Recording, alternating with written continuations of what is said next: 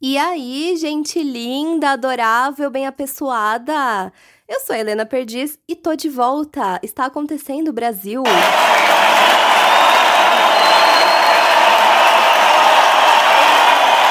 Não, eu não desisti desse podcast, gente. Eu fiquei sem gravar, mas não foi porque eu quis, foi por uma força maior, chamada Covid-19. Sim, peguei Covid. Ou a Covid me pegou.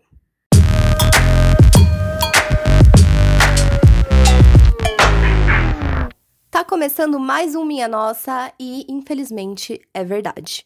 Peguei Covid, a doença do ano, a doença da moda, Covid 2020, eu fui.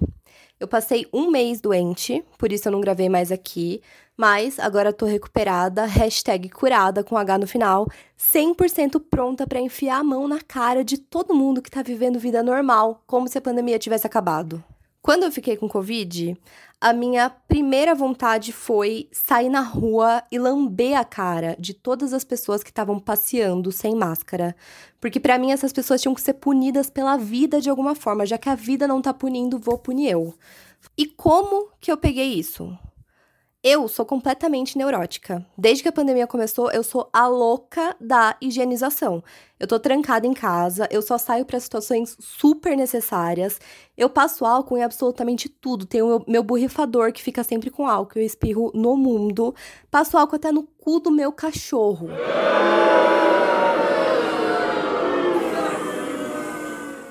É mentira, Luísa Mel. Mas na pata eu passo.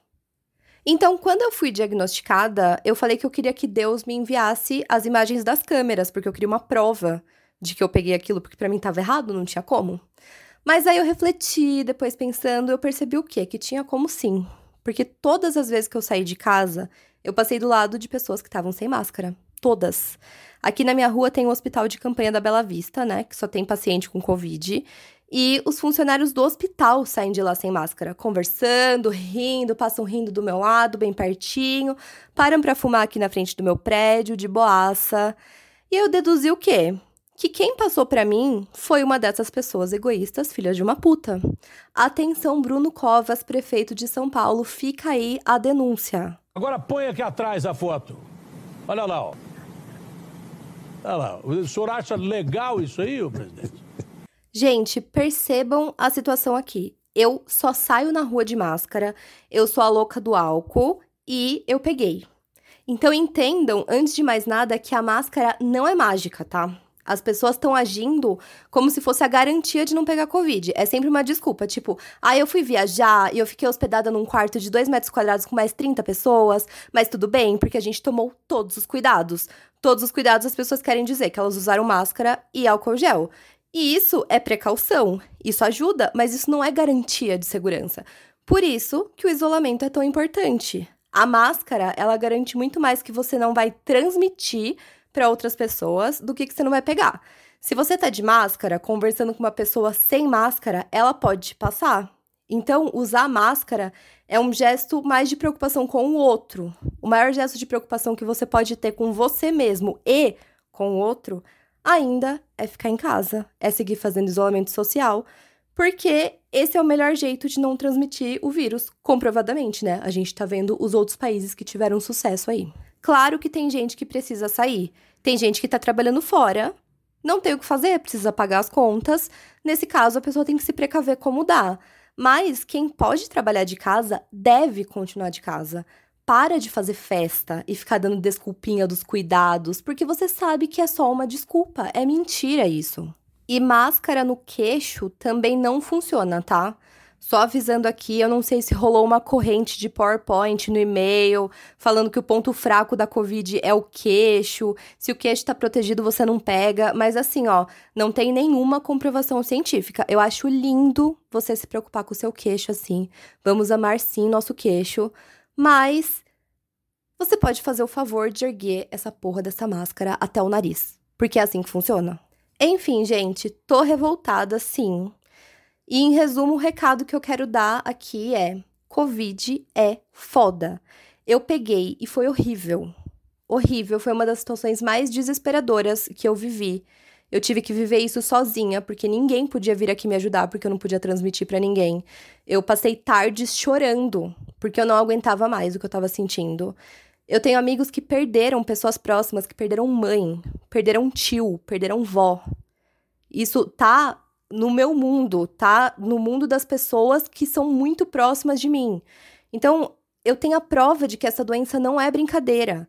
E não é porque o governo está reabrindo tudo que você precisa voltar a frequentar os lugares. Se o governo está sendo irresponsável, você não precisa ser. Então, pensa que você pode nem estar tá com medo. Você pode até pegar e não ser nada demais, você pode ser assintomático, mas você pode transmitir para uma pessoa que vai ficar mal ou até morrer. Você entende isso? Que você pode ser responsável pela morte de alguém só por sair da sua casa? Isso é muito grave para você achar que o seu tédio vale mais e que você precisa sair. Não, você não precisa. Dá para segurar as pontas um pouquinho mais. Bota essa mão na consciência. E no olho não. Nem na boca, nem no nariz. E agora que eu falei sério, vamos descontrair um pouquinho com algumas histórias de antes da pandemia, quando a vida ainda era muito feliz e legal. Vem comigo pro primeiro quadro, o Eita.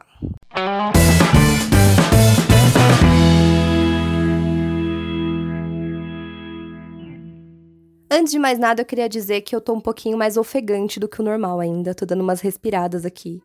E vocês vão ouvir isso no podcast inteiro. E vocês provavelmente também vão ouvir o cachorro da vizinha, que tá latindo bastante aqui. Então, beijo pro cachorro da vizinha. Mas vamos pro Eita, que hoje tem um monte de história. Eu vou contar quatro histórias rapidinhas, porém maravilhosas para vocês. A primeira é da Priscila.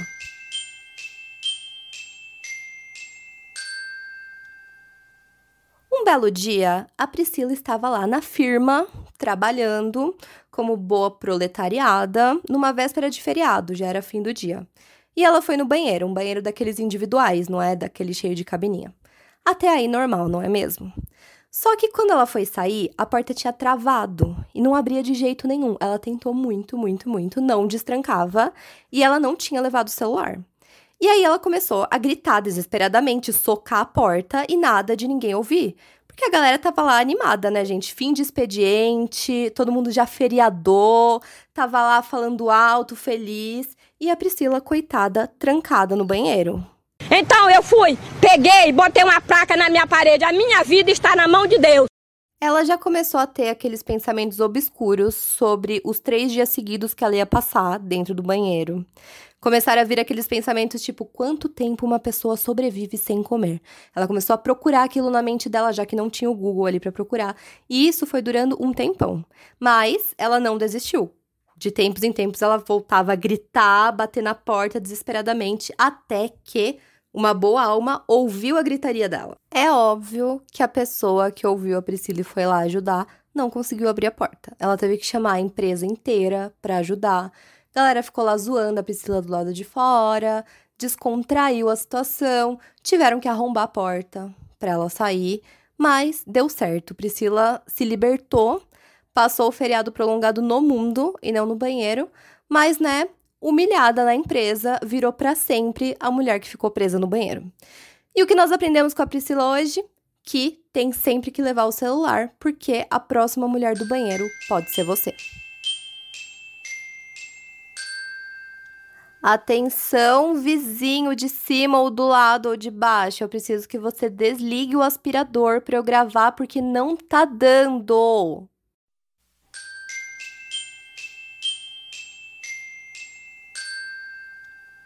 A segunda história é do Bruno. Não é o mesmo Bruno do primeiro episódio. Eu tenho muitos Brunos.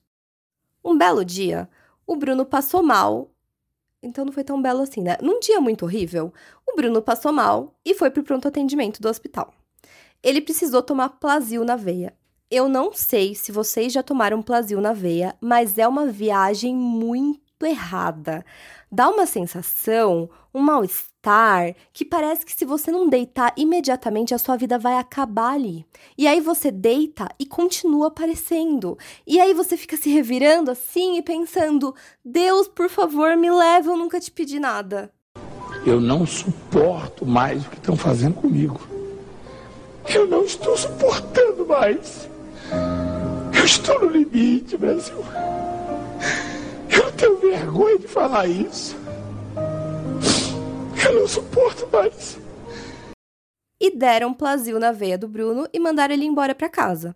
Só que o mal-estar começou a vir quando ele estava dentro do hospital ainda. Ele estava passando por um corredor, começou, ele pensou: meu Deus, vou desmaiar agora. E ele já foi ficando tonto, tudo esquisito, começou a se segurar pelas paredes. E aí, no ato de desespero, ele abriu a porta de um consultório. Tinha um paciente lá dentro sendo atendido. Ele olhou pro médico e falou: Eu preciso deitar.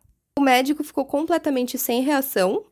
O Bruno entrou, deitou na maca, a consulta continua acontecendo normalmente. O paciente quase não devia estar constrangido, tá lá falando sobre hemorroida com o médico.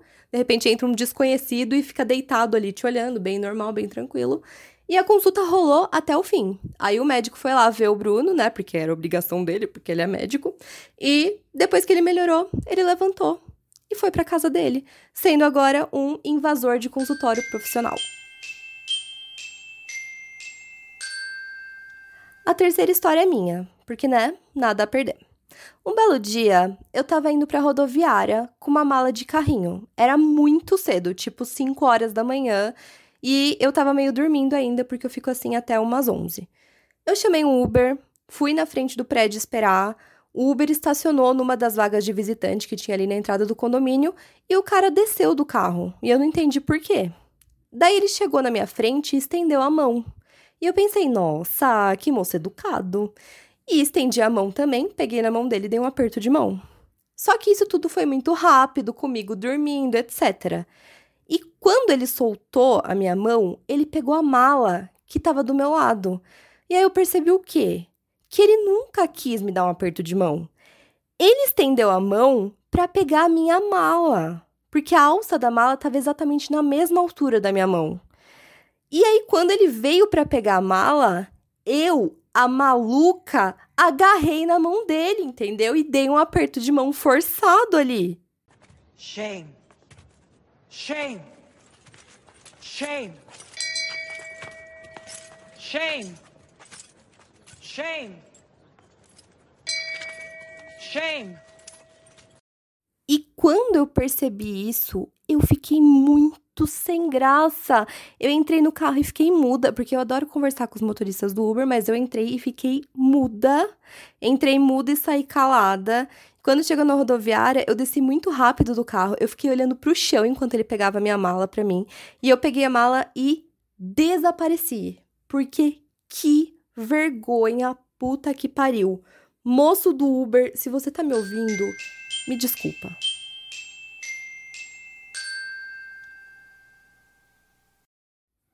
A última história é do Paulo. Um belíssimo dia, o Paulo tinha acabado de comprar um consolo. Falando na língua da população, um lindo pênis de borracha. Rosa, grande, que a gente vai chamar de Ricardo, porque fica mais legal dar um nome para ele. O Paulo tinha lavado o Ricardo para, né, deixar ele pronto ali para os momentos de emoção e deixou o Ricardo secando em cima da pia. Normal. Corre, que ele tá perdendo, Ricardo! Rápido, Ricardo! Rápido, Ricardo! Rápido, Ricardo! Mas o Paulo estava procurando alguém para alugar um quarto no apartamento que ele morava por um tempo. E ele tinha marcado uma visita com um moço. E o moço chegou e o Paulo esqueceu completamente do Ricardo. Ele ficou lá conversando, mostrou o apartamento até que o moço pediu para usar o banheiro. Só quando o moço já estava dentro do banheiro que o Paulo lembrou: minha nossa, o Ricardo na pia. Tinha acabado ali qualquer boa impressão que ele quisesse causar, né? Ele jogou na cara do moço: quer morar aqui, vai ter que ficar vendo meus pintos de borracha por aí. Esse é o nível de intimidade, meu bem. Olha só, vizinho de cima ou de baixo ou do lado, não faz nenhum sentido você continuar passando esse aspirador ainda. Esse apartamento tem 50 metros quadrados, entendeu? Você tá passando aspirador na parede, no teto, nenhum sentido. Vamos desligar isso.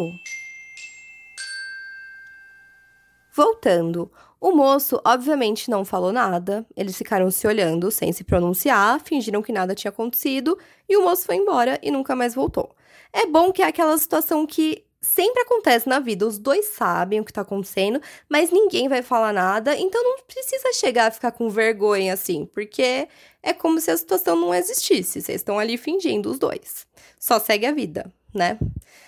E a gente também vai seguir a vida por aqui, indo pro próximo bloco. Depois de tantas histórias constrangedoras, eu acho que vocês não aguentariam mais uma. Então vamos para o Dica da Mamãe.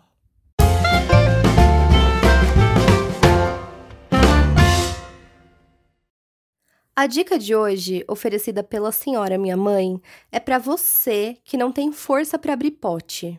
Pessoa fraquinha. Pote de vidro com tampa, tipo pote de azeitona, sabe?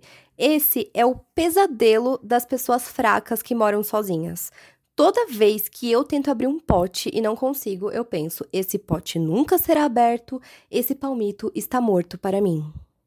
Mas Agora eu tenho uma técnica infalível para isso que eu vou contar para vocês, que é a técnica da chave de fenda. Você enfia a chave por dentro da tampa ali do ladinho, entre a tampa e o vidro ali, e dá uma puxadinha. Quando você fizer isso, vai liberar a pressão, o ar vai escapar, vai fazer ó, efeitos sonoros. E aí depois é só você desrosquear a tampa tranquilamente e fingir que você é uma pessoa super forte e que foi muito fácil fazer aquilo. Faz aí e me conta depois se deu certo. Se não der certo, não precisa contar, não, porque eu fico chateada.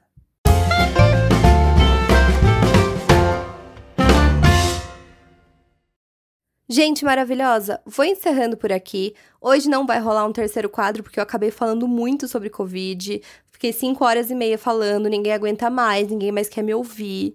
O vizinho continua passando aspirador, eu já tô irritada, tô quase indo lá, desligando a energia dele. O que é isso? 50 metros quadrados, onde ele tá passando esse aspirador. Gente, valeu! Muita gente vai cantar aí, muitos MC aí. Quem gostou, bate palma, não gostou, paciência. Valeu pela moral, obrigado. Jesus! Acabou. Um beijo na boca de todo mundo e desculpa qualquer coisa.